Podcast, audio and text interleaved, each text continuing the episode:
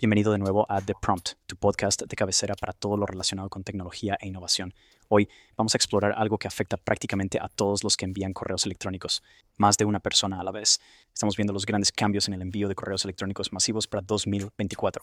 Ya seas un mercadólogo, dueño de una pequeña empresa, defensor de una ONG o simplemente alguien que envía muchos correos electrónicos, esta es información que necesitas saber. Así que vamos a profundizar en el qué, por qué y cómo y cómo de estas actualizaciones cruciales.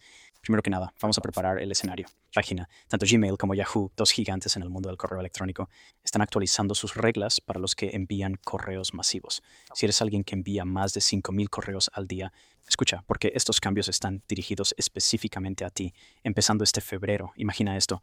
Gmail y Yahoo son como estas enormes salas de correo, ¿verdad? Y se están inundando día tras día. Entonces, ¿qué hacen? Hacen limpieza comienzan eliminando cuentas inactivas.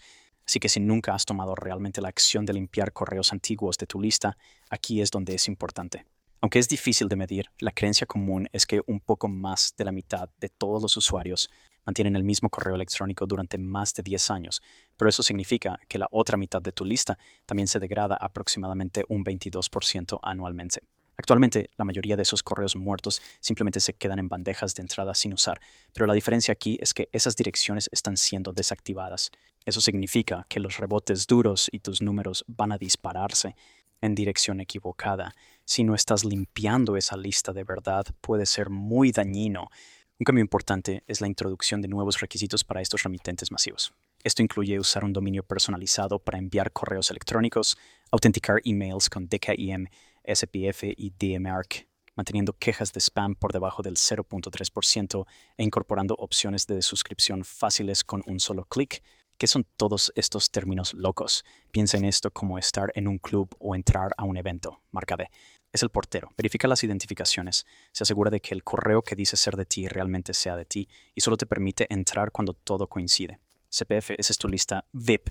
Le dice al mundo quién está autorizado para enviar correos electrónicos en tu nombre.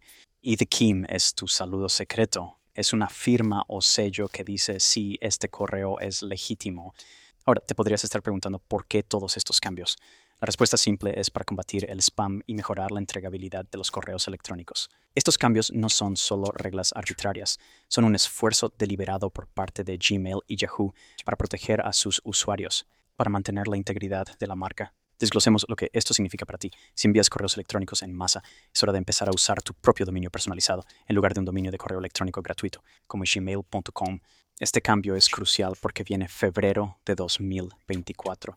El envío masivo desde un dominio gratuito como Gmail irá directo a la carpeta de spam. A continuación, tendrás que autenticar tus correos electrónicos. Puede sonar técnico, pero es todo sobre verificar que un correo electrónico provenga realmente de ti, lo que ayuda a prevenir el spam y los intentos de phishing. Métodos de autenticación como los que mencioné son tus nuevos mejores amigos aquí. Pueden sonar terriblemente complejos, pero, pero no son tan difíciles de manejar. Sin embargo, es importante saber que aunque no es difícil actualizar, estos, las ramificaciones de hacerlos mal pueden ser masivamente compensadas. Consecuente, ah, la tasa de quejas por correo no deseado es otro enfoque clave. Gmail y Yahoo quieren que esto se haga bien. Tasa por debajo del 0.3%. Esto significa que necesitas monitorear más de cerca que nunca eh, qué tan a menudo tus correos son marcados como spam y ajustar tu contenido en consecuencia. Finalmente, el mecanismo de desuscripción con un solo clic. Esto es todo sobre la experiencia del usuario. Para febrero de 2024, tus correos electrónicos deberían permitir a los destinatarios darse de baja fácilmente, mejorando su control sobre lo que reciben. Bien, y aquí está la línea de tiempo. En febrero de 2024, estos requisitos entran en vigor. Si no cumples, comenzarás a ver errores temporales en un pequeño porcentaje de tus correos electrónicos. Para abril del 2024, los correos electrónicos no conformes comenzarán a ser rechazados abiertamente y este porcentaje aumentará con el tiempo. Bien, ¿Cuál es la conclusión aquí? Estos cambios no son solo para los grandes jugadores, indican un cambio más amplio en el panorama del correo electrónico, paisaje, lo que se requiere para los grandes emisores hoy en día. Probablemente se convertirá en un estándar para todos los remitentes en el futuro. Esto es más que solo evitar la carpeta de spam se trata de ser remitentes de correos electrónicos responsables que priorizan la experiencia y seguridad de sus destinatarios. Si manejas correos electrónicos masivos, es hora de adaptarte. Acepta estos cambios, no como un obstáculo, sino como una oportunidad para refinar tus estrategias de email, mejorar tu capacidad de entrega y construir conexiones más significativas con tu audiencia.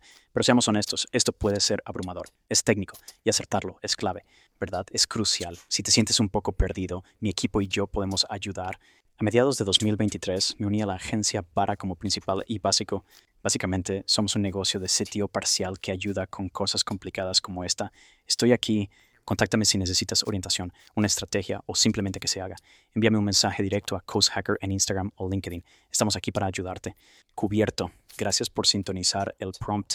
Estamos aquí para sumergirnos en la tecnología juntos. Si tienes preguntas o deseas profundizar en el mundo de la IA y la innovación tecnológica, no seas un extraño. Hasta la próxima, sigue desafiando los límites manteniéndote al tanto de tu tecnología y permanece curioso